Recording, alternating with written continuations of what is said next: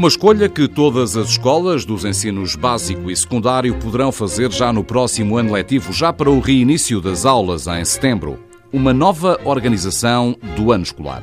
Opção entre um ano letivo tradicional, com três períodos, ou um ano com dois semestres, como acontece com os alunos do ensino superior. São convidados do Olho que Não dois diretores de escolas com visões divergentes sobre qual a opção que melhor serve os alunos e, em última instância, o seu sucesso escolar. Filinto Lima, diretor da Escola Básica Dr. Costa Matos em Gaia, presidente da Associação Nacional de Diretores de Agrupamentos e Escolas Públicas e que gostaria de aplicar na sua escola uma divisão do ano letivo em dois semestres. E Mário Rocha, diretor do Agrupamento de Escolas de Cristelo, em Paredes, onde dirige um projeto piloto de inovação pedagógica e que observa mais riscos do que vantagens na semestralidade do ano escolar. Muito boa tarde, obrigado por terem vindo. Procuramos a vossa ajuda para esclarecer as dúvidas partilhadas por muitos pais sobre o que é que mudará numa escola que opte, nomeadamente, por uma outra forma de avaliar os alunos. Há uns uh, três anos que este debate foi aberto de uma forma mais consistente e com algumas escolas a aplicarem de modo experimental os dois semestres. Por essa altura, em 2006, um inquérito aos diretores escolares mostrava que mais de metade, 54%, concordava com essa mudança. Percepcionam alguma alteração de então para cá ou a maior parte dos vossos colegas, eventualmente até mais do que nessa altura, continuará a defender a substituição dos tradicionais três períodos por dois semestres. Começo por si, Filipe Lima, até enquanto Presidente da Associação de Diretores de Escolas. Então, muito boa tarde, prazer estar aqui convosco na TSF. Uh, nós, de facto, a ANDAEP auscultou, uh, todos os anos auscultamos os diretores, norte a sul do país. Uh, não digo que se fosse uma reivindicação geral a divisão do, do, do, ano letivo em dois semestres, mas era, um, era algo que os nossos colegas falavam frequentemente. E, portanto, no âmbito da autonomia, neste caso administrativa, propusemos já ao anterior governo a, a possibilidade de as escolas poderem optar por um regime semestral ou por outra forma de organização escolar.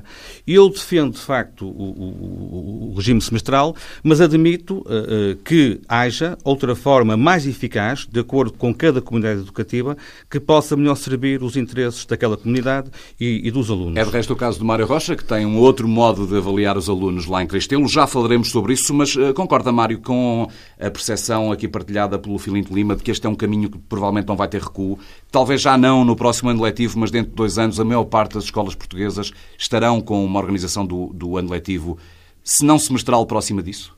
Olá, boa tarde. Eh, antes de mais, agradecer o convite. É um prazer estar aqui convosco. Cumprimentar também o Filinto Lima. Para responder diretamente à pergunta, sim, claramente sim. Eu penso que há um caminho que é de não retorno. Eh, as escolas têm, de facto, de se organizar de outra maneira. Eu eh, desconfio é que possa ser a melhor maneira a avaliação semestral.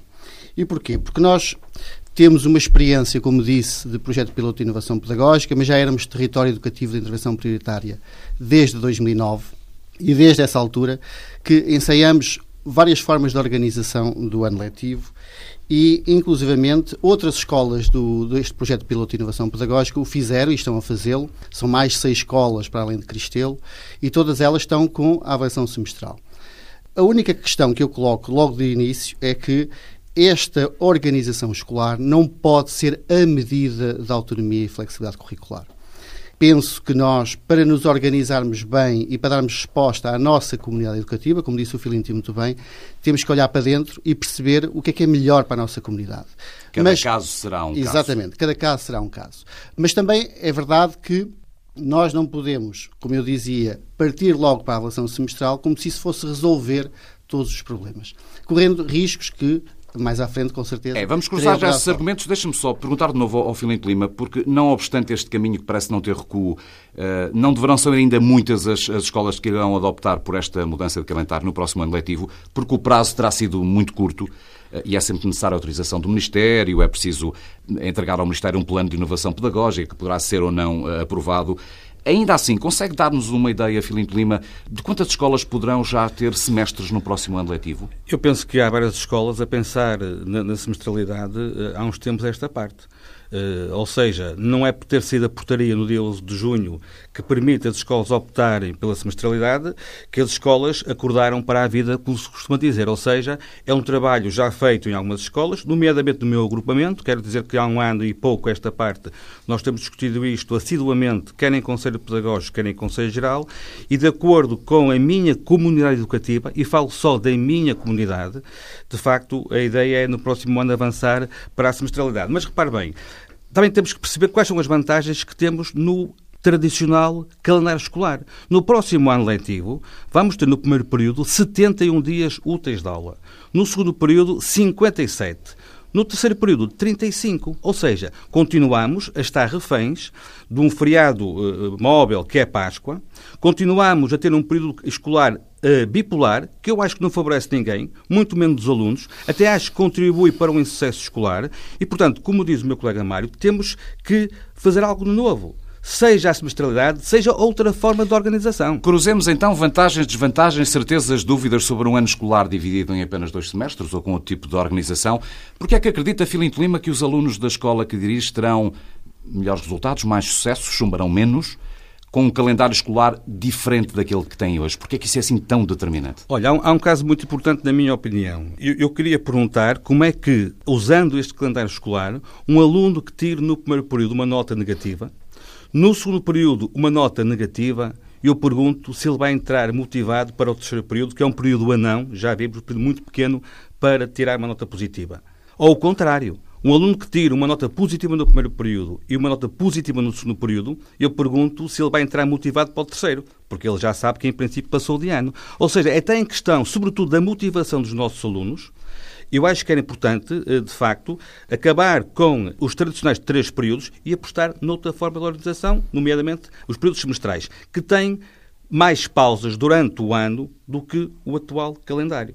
A ideia do, dos períodos semestrais, falo mais uma vez pelo meu agrupamento, é ter, é evidente, a pausa do Natal, a pausa do Carnaval, embora menor, a pausa da Páscoa, quer Natal, quer Páscoa, pausas menores, e ter duas pausas, que este tradicional calendário não, não prevê, a meio do primeiro semestre e a meio do segundo semestre. Nós sentimos, por exemplo, que no primeiro período, que é longo, que é imenso, os alunos e os professores chegam ao fim cansadíssimos todos a precisar de férias, sentimos isso. Portanto, penso que. A necessidade estes... de conseguir aqui períodos mais equilibrados, mais equitativos. Não há dúvidas. O, o, primeiro semestre seria um período igual ao do segundo semestre. Depois também podemos falar em relação à avaliação, porque também temos momentos e, de avaliação. É, e, vamos, e vamos, eh, se me permite, daqui a pouco voltar a, a, às pausas, até porque o Mário aplica umas pausas diferentes na escola que dirige, mas, mas Mário Rocha, voltando a lembrar que o Mário dirige uh, um dos sete projetos piloto uh, de inovação pedagógica que decorrem em escolas públicas. Na sua não, e já vamos mesmo falar disso, mas nas restantes seis, o ano está dividido em dois semestres. Por que é que nenhuma destas experiências o convenceu, Mário? Precisamente pelas razões que eu estou aqui hoje a apresentar e, desde logo dizer aqui ao, ao Filinto que há esta posição que é contrastante entre nós os dois. Ele fala muito na questão da dimensão de cada um dos períodos tradicionais e fala muito nesta questão da avaliação dos alunos, que se estão motivados ou menos motivados no terceiro período, palavras dele, que é um período a não, e de facto assim é. Mas eu gostaria de pôr o foco na avaliação contínua. Nós não podemos tornar a avaliação por períodos como se ela fosse estanque entre si. Os períodos são contínuos, a avaliação é contínua, como o Filinto bem sabe, e, portanto, um aluno que chega ao terceiro período, seja com que nota for, tem que perceber que chega ao final do ano e a avaliação é tudo aquilo que ele fez até essa altura. Mas, só para contrapor este exemplo, vamos imaginar a avaliação por semestres. E vamos imaginar um encarregado de educação cujo seu filho chega ao, ao final do primeiro semestre e tem um 3. Depois passa o segundo semestre e chega ao final do ano e tem negativa, tem um 2. Isto na avaliação do, do básico, claramente. Como é que nós justificamos esse encarregado de educação do que é que se passou entre um semestre e outro, uma vez que os períodos são extremamente longos, para justificar esse decréscimo no aproveitamento do aluno? E, sobretudo, como é que nós fazemos esta monitorização qualitativa nas tais paragens intermédias para que a boa informação aos encarregados de educação lhes chegue? Para que os encarregados de educação percebam, e os alunos, percebam o que é que efetivamente os alunos não aprenderam e aquilo que aprenderam. E o grande risco é exatamente esse. E é por isso que. E é por isso que lá na sua escola, convence. Mário, os seus alunos são avaliados de 8 em 8, 8, semanas, em 8 semanas. De 2 em 2 meses. Exato. Nem, para, chega, nem chega a 2 meses. Para haver uma uh, aproximação mais rápida dessa avaliação exatamente. contínua e para ter os pais mais perto isso deste mesmo. processo. O que nós fazemos de 8 em 8 semanas é dar um reporte com relatórios muito semelhantes aos, aos que já existem nos relatórios de, das provas de aflição para os encarregados de educação e para os alunos e para os professores e a comunidade em geral poder posicionar-se relativamente ao desempenho dos alunos. E lembro também que na avaliação por períodos já existia uma, uma, avaliação intercalar. E o grande risco da avaliação semestral é que ela se torne nessa avaliação intercalar naqueles períodos que o meu colega Filinto dizia que separava. E porquê?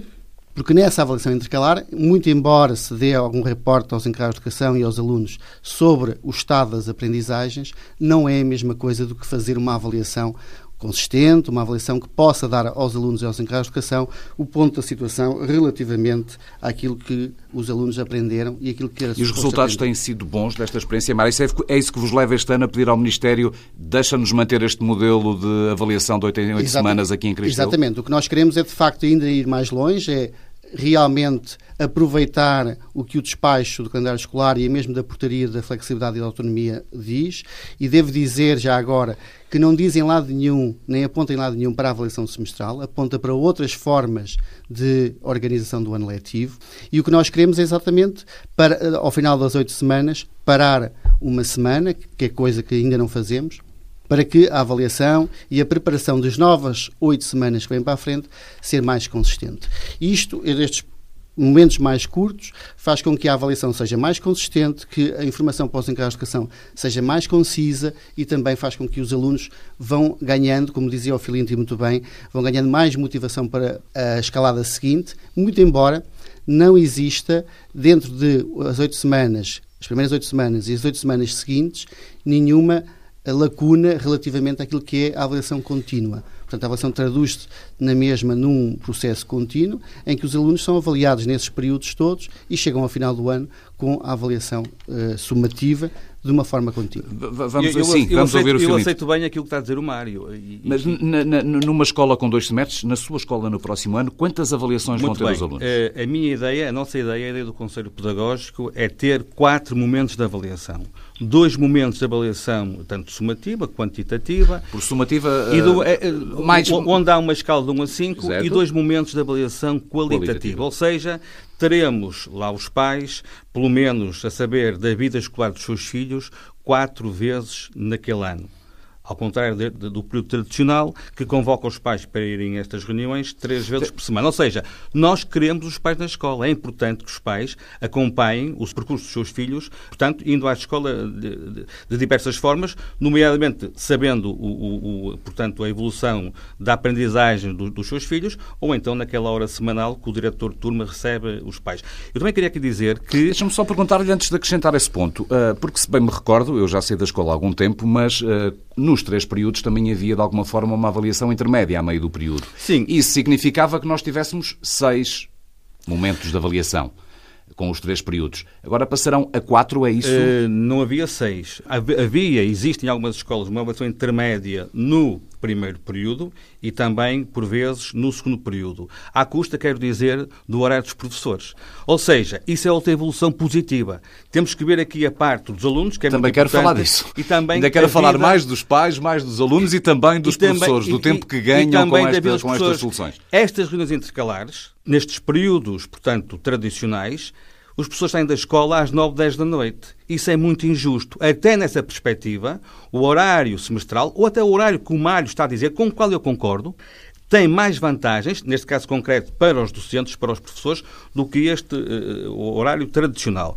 Dizer também que uh, das sete escolas que estão naquele projeto da ampla autonomia para as escolas, que é o caso da escola do Mário, seis de facto aderiram aos períodos semestrais, mas também o Conselho de Odivelas todos os agrupamentos escolas, estão em todas as escolas estão em regime de semestralidade. Há um ano e, há um ano e quero dizer-lhe que parece-me que as coisas estão a correr bem. Tal como estão a correr bem também nas outras seis escolas porque de facto os diretores não querem recuar.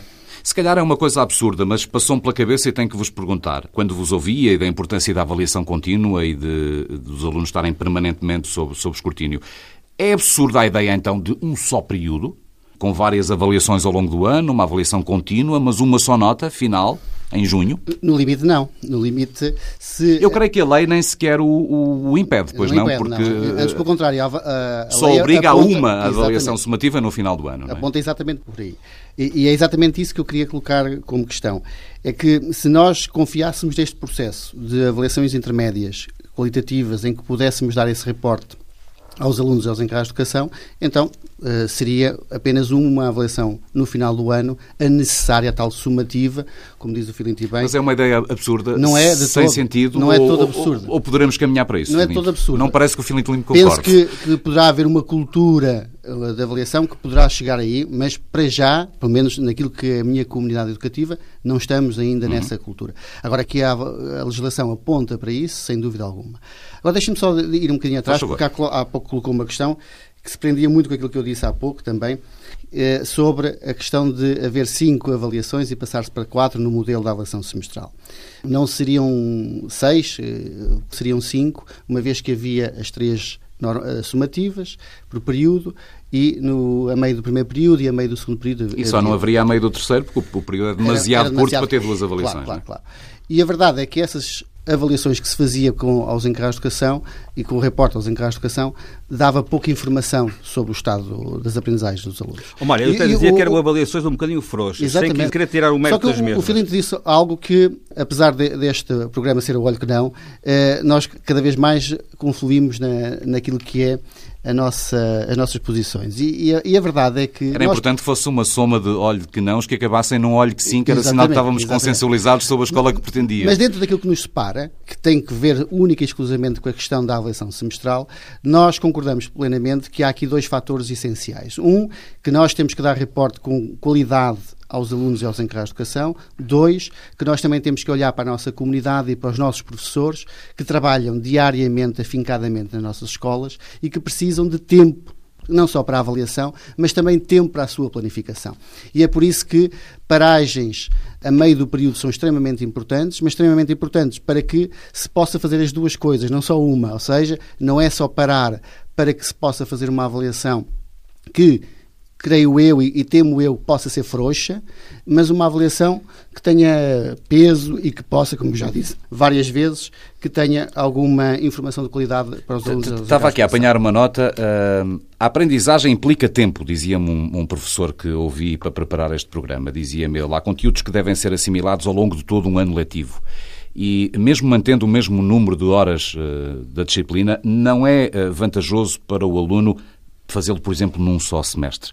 Ou seja, e se bem percebia esse professor, os docentes precisam de tempo, o processo de aprendizagem precisa de tempo e os semestres podem trazer pressão adicional a este processo.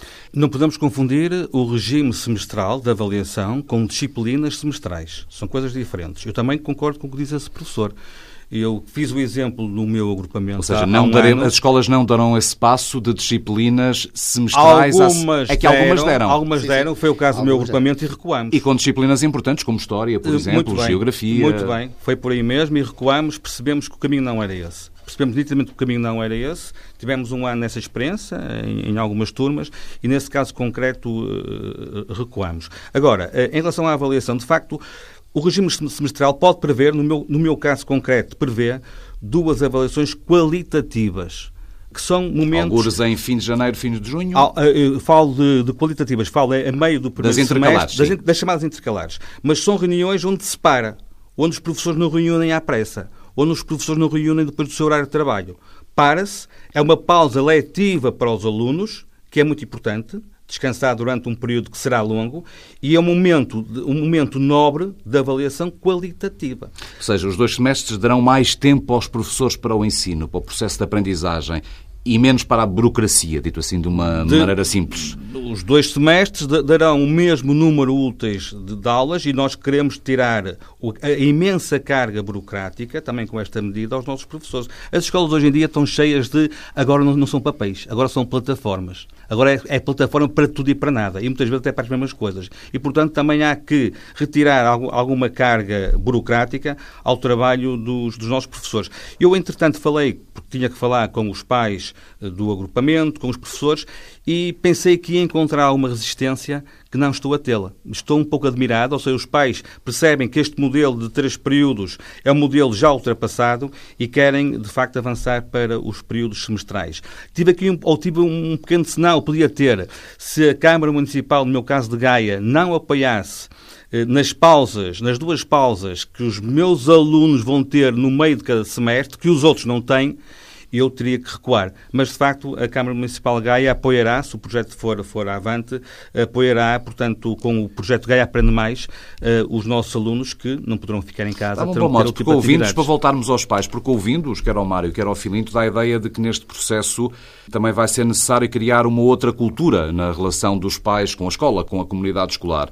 Uh, o Filinto Lima já aqui nos explicou que num regime de dois semestres uh, o número de aulas será o mesmo, o início e o final terá no mesmo dia, dia. Haverá eventualmente uh, mais pausas, mas menores. O Mário, lá, na, lá em Cristelo, em Paredes, nesta avaliação de 8 em 8 semanas, houve também uma adaptação das pausas, de, das férias dos alunos? Não, até aqui não. Eh, a nossa proposta agora com a nova portaria é que efetivamente possamos fazer daqui para a frente com paragem após as oito semanas, em articulação também com a autarquia e com outras empresas locais que podem uh, trabalhar connosco em atividades extracurriculares. E há muitos pais que se lhe dirigem temendo que isso possa implicar para a vida pessoal deles? Sem dúvida que sim, e é por isso que eu falava no início da cultura de, de escola, uh, de nós construirmos uma cultura com a nossa comunidade, no sentido de eles apreenderem também esta nova organização da escola. E, sobretudo, quando ela resulta da prática pedagógica da escola. E é por isso que eu dizia, e volto a repetir, que eu não tenho absolutamente nada, em termos de princípio, contra a avaliação semestral, absolutamente nada, muito antes pelo contrário, se inclusivamente ela se efetivar de acordo com aquilo que as, as outras seis escolas PIP estão a fazer, que é um trabalho de consequência. Projetos seja, de inovação pedagógica. Exatamente. Todas estas siglas são complicadas lá para os nossos pais exatamente. e ouvintes que estão em casa. Estes projetos de inovação pedagógica que as outras seis escolas têm, decorre delas a avaliação semestral. Não é a medida, não é a avaliação semestral. A avaliação semestral decorreu como consequência de outras medidas que tinham. É um processo. Não é? Portanto, é um processo que levou a isso. Agora, que nós, no nosso caso, já tínhamos era uh, disciplinas que o currículo ia mudando de oito em oito semanas, por escolha dos próprios alunos, e isso fazia com que a avaliação fosse necessária seja necessária de 8 em 8 semanas. O que acontecia até agora é que nós não tínhamos a oportunidade de parar, e agora vamos poder ter essa oportunidade de parar, com pausas depois também mais curtas, quer no Natal, quer na Páscoa. Mas decorre daqui, como eu dizia, que os pais entendem desta forma, que os seus filhos não se cansam tanto, no sentido de que as aprendizagens efetivamente aconteçam, que o desenvolvimento de competências do perfil dos alunos efetivamente se desenvolva e fazer também com que a informação que lhes chega seja informação muito digna, útil tanto para os pais, para perceber em que estado é que estão os filhos, mas também para os alunos e, os professores, para que o processo de ensino-aprendizagem se renove, para que se perceba quais são os desvios que se está a ter, para, de uma forma muito atempada e não ao final de um semestre, se possa intervir rapidamente. Uhum. É claro que a avaliação intercalar que o Filinto diz pode pode efetivamente também corresponder a isto. Mas se assim for, então nada nos separa, porque no fundo, no fundo o que nós temos pois, é exatamente eu, eu ia dizer mesmo isso. E ideias diferentes de dividir o ano. O que está a dizer o Mário diz o feeling, tal e qual. O que acaba de dizer o Mário, eu digo isso agora. É perigoso é falarmos em avaliação semestral. Quem defende os períodos semestrais não, não defende as avaliações semestrais, as duas avaliações. Não, defende as quatro avaliações. Portanto, pode dar ideia lá em casa que nós passamos de três momentos de avaliação para dois ou de cinco para dois. Não. Vamos ter períodos semestrais, mas com quatro momentos de avaliação. Eh, no final de cada semestre e a meio de cada semestre. Também é perigoso falarmos e temos que... Passemos que... concretos lá para casa. Estamos a pensar numa avaliação intercalar alguns em novembro. Muito bem, alguns em novembro. Uma... uma, avaliação que eu diria que é qualitativa. Uma sumativa em, em finais de janeiro. janeiro. Voltamos a ter uma qualitativa alguns por abril. Muito bem. E a nota final no fim Muito de junho. Muito bem. Claro que para os pais e para os alunos e, e se calhar para todos, conta muito porque é objetiva a avaliação quantitativa, de 1 a 5 não é? A final de janeiro e em, em junho. Mas todas as avaliações são muito importantes. E aquela avaliação qualitativa que o Mário chamou e que sai esse nome a meio do período das intercalares, mas eu queria dar outro nome, que é uma avaliação qualitativa. Essa avaliação, de facto... Há uma forma de medir o pulso ao aluno, o estado isso, em que ele está. Isso. O pai tem que perceber, o pai tem que perceber em que estado é que está o seu aluno nas aprendizagens que efetuou durante aquele período. Mas, mas vamos lá ver. Eh, esta avaliação qualitativa era no passado e, e é a dúvida que eu coloco uma escala que ia, vamos dizer assim, de uma forma para que todos percebam, do fraco ao muito bom. E esta avaliação qualitativa diz muito pouco sobre o estado das aprendizagens. Se existir um relatório descritivo afeto a cada uma destas uh, escalas, com certeza que os pais vão perceber melhor, os alunos e os professores, do estado de cada aluno. Mas eu, eu só queria dizer o seguinte: o que separa um modelo de outro, que se aproxima muito sobre o ponto de vista da organização, já, já percebemos, mas o que separa é que no modelo que nós defendemos na nossa comunidade, e devo dizê-lo que nós só o defendemos porque a comunidade assim o quer, pois. não é porque o Mário quer. Exatamente. É verdade que. E já percebemos que o papel das autarquias também não é deste Exatamente, exatamente. E o que acontece muito é que há uma porta aberta para que após as oito semanas haja uma avaliação qualitativa com um relatório descritivo, mas depois, a partir daí, a avaliação seja sempre quantitativa e qualitativa. Poderá haver sempre quer no final das 16 semanas, quer no final das 24 semanas e, por fim, no final do ano, sempre uma avaliação quantitativa e qualitativa. E porquê? Porque, como diz o Filinti muito bem, diz muito este valor quantitativo aos encargos de educação e aos alunos. Mas não podemos é deixar que seja só um valor quantitativo. Tem que ter uma descrição, uma descrição que situe muito bem as aprendizagens e, e a, o desenvolvimento de competências dos alunos. Ainda aos pais, uh, um dos professores com quem falei, contrário à divisão do ano em, em dois semestres, temia que daí também resultasse uma menor presença dos encarregados de educação na escola. Em vez de três vezes por ano, uh, só duas vezes teriam que se deslocar à escola. Quem vos ouve, ou eu que vos ouvia, estavam a transmitir uma percepção diferente de pais que estão permanentemente em contacto convosco. É mesmo assim que isso acontece. Eu, uh, uh, provavelmente estão a pensar, não deve ser a escola assumir mais esse encargo de convencer os pais a vir ter com ela. Mas se calhar não há outra forma de combater esse afastamento. Pergunto-vos, voltando à pergunta inicial, se temem menos presença dos pais numa escola com uma organização do ano letivo diferente da que temos hoje. Se nós dissermos que há uh, duas avaliações semestrais, isso é verdade. Mas não há duas avaliações semestrais. Há períodos semestrais com quatro momentos de avaliação. Quatro momentos E nesses quatro momentos é a sua intenção chamar os pais à escola? Nesses quatro momentos é a intenção da escola dar o reporte aos pais da evolução das aprendizagens dos seus filhos.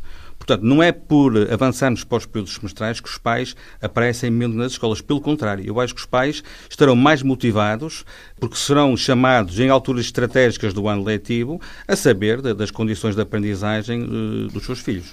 Bom, eu diria mal estamos nós se os pais só vão à escola para receber as avaliações dos alunos. Mas não, não é? é isso que acontece com a parte dos pais, é, Mário hoje, hoje, hoje em dia, cada vez... É que se calhar vivemos uma percepção completamente não, errada de pais hoje... muito empenhados na vida escolar dos filhos há e não tudo, é essa a ideia generalizada. Há, há, tudo, mas cada vez, cada vez menos os pais vão à escola só para receber as avaliações dos alunos. Eu, eu devo dizer, para não ser muito maçudo, que nós temos no nosso processo de ensino-aprendizagem a colaboração dos pais dentro dos ambientes de aprendizagem, dentro das salas de aula, trabalhar diretamente com os professores. Como é que isso acontece? e com os alunos. Eles vão lá dar aulas? Não vão dar aulas, trabalham com os professores nos ambientes de aprendizagem e nas, nas, salas de aula.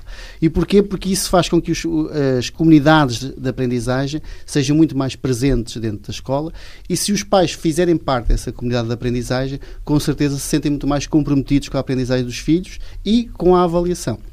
Mas não... constatam uma mudança ao longo de, destes anos? Já andam há alguns anos na, na, sem dúvida na, que sim, na escola. Sem dúvida que sim. Mudou? Alguma coisa mudou? O, o que se sente hoje, e, e, por isso estamos aqui hoje aqui sentados à volta desta mesa, é que se discute pedagogia efetiva nas escolas. Se discute pedagogia efetiva entre escolas.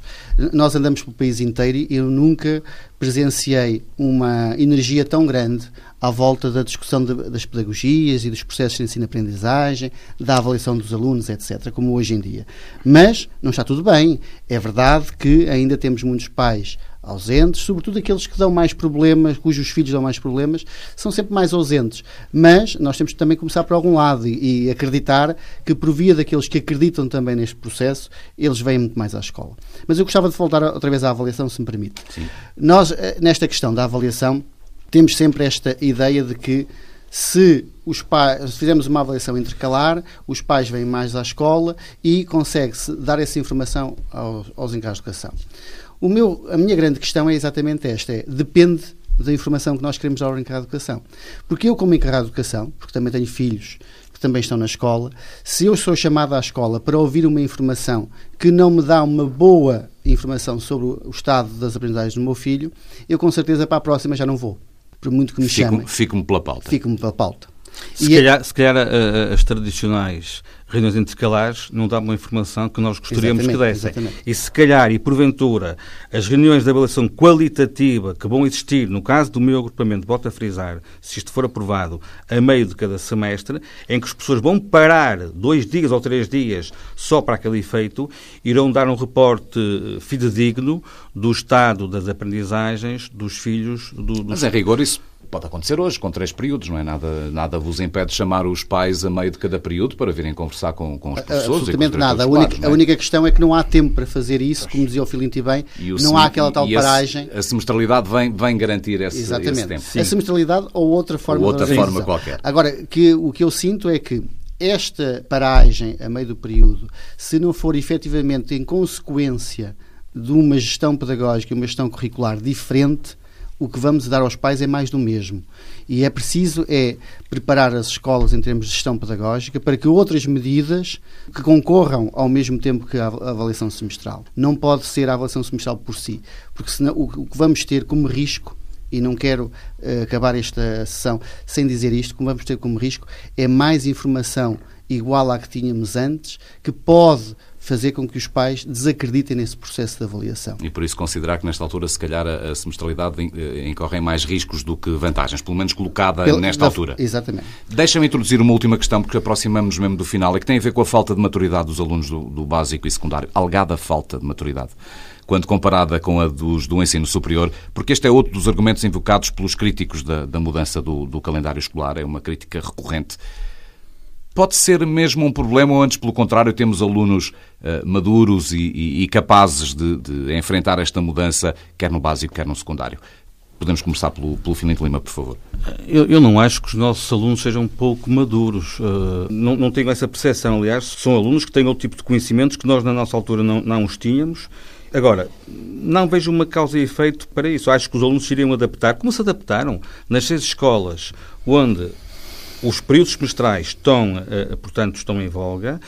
Em Odivelas, os alunos adaptaram-se. Claro que é um caminho de transição, não é um caminho fácil. Aliás, Como muito bem sublinhou o Mário. No início... Eu acho que a, a, a, o, o, seu maior receio é da brusquidão deste salto, Exatamente. não é? Sim, sim, mas no início, no início, portanto, da implementação deste projeto, aliás, antes do início, é evidente que as escolas tiveram que falar com a comunidade, tiveram que falar com a autarquia, tiveram que falar com os pais. Os pais são pessoas muito importantes nessa mudança, são pessoas de crucial importância nesta mudança.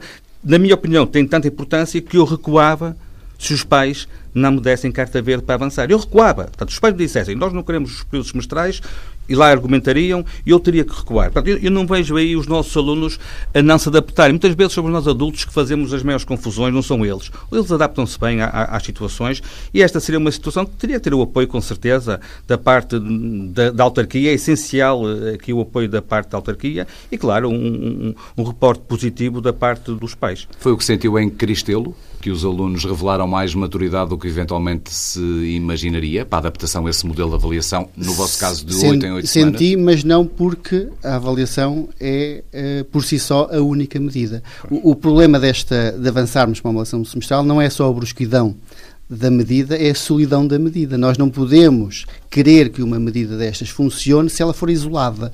Ela tem que estar associada a um conjunto de outras medidas pedagógicas, de gestão do currículo, que têm que ver com a tal maturidade dos alunos, mas também a maturidade do corpo docente, a maturidade de uma comunidade. Nós não construímos comunidades só por via da avaliação.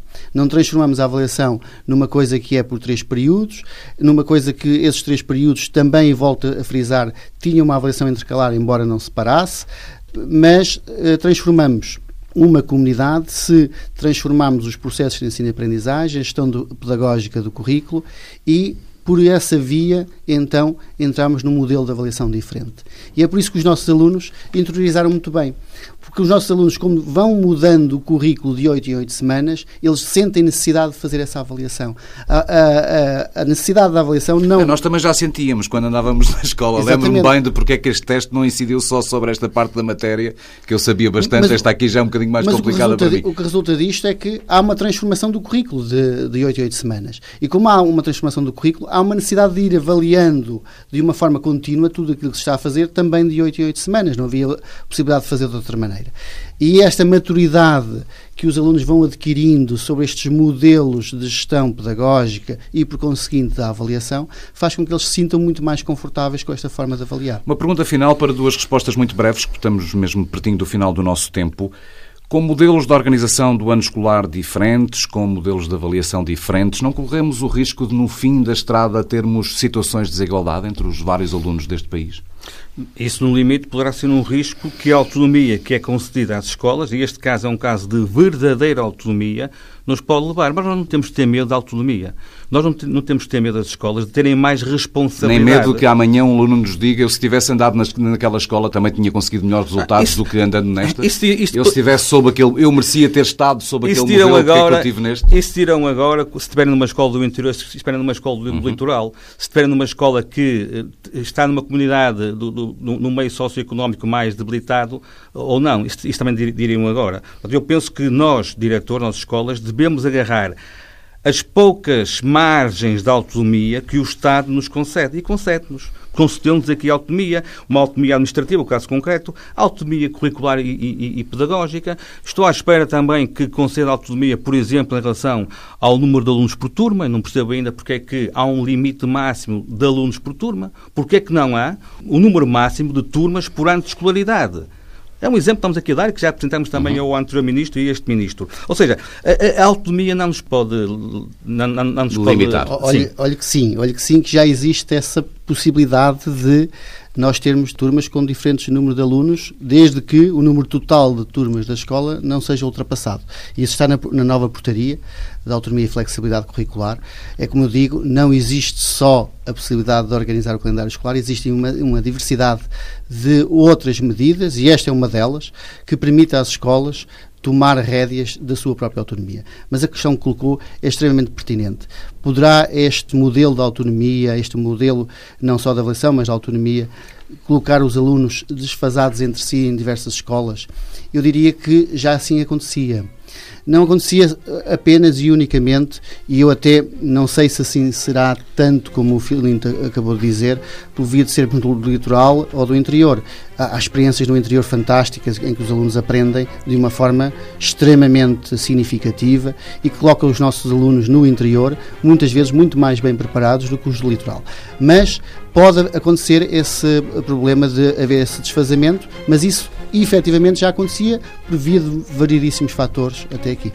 Mário Rocha, Filinto Lima, obrigado por terem vindo ao Olho que Não sobre a organização do ano letivo. O ano escolar deve manter-se tal como está, com os tradicionais três períodos, passar a ser semestral com apenas dois ou assumir um outro modelo.